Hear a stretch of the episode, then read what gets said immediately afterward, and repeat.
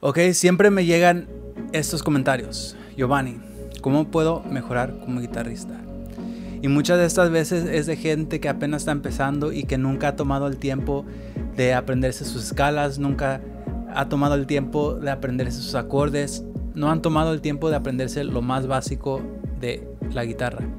Y ya está queriendo tocar canciones de Carlos Ulises Gómez, de Ariel Camacho, de varios de estos artistas que son los mejores requinteros en este género. Les voy a contar algo que aprendí de levantando pesas, es lo que me gusta hacer, ¿ok? Y lo primero que aprendí de este deporte es que tienes que poner el trabajo y el esfuerzo para ver resultados.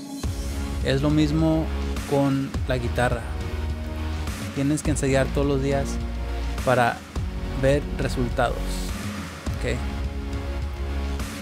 Todos los días tienes que levantarte y preguntarte esto. ¿Qué es lo que puedo hacer hoy para mejorar como guitarrista? ¿Qué es lo que puedo aprender hoy para mejorar y ser mejor que era el día de ayer? ¿Qué puedo aprender hoy para mejorar? Muchos creen que un día se van a despertar y van a tener esta habilidad de tocar guitarra. Oh, me levanté ya puedo tocar como Carlos Ulises Gómez. Me levanté ya puedo tocar así de chingón. Eso nunca va a pasar.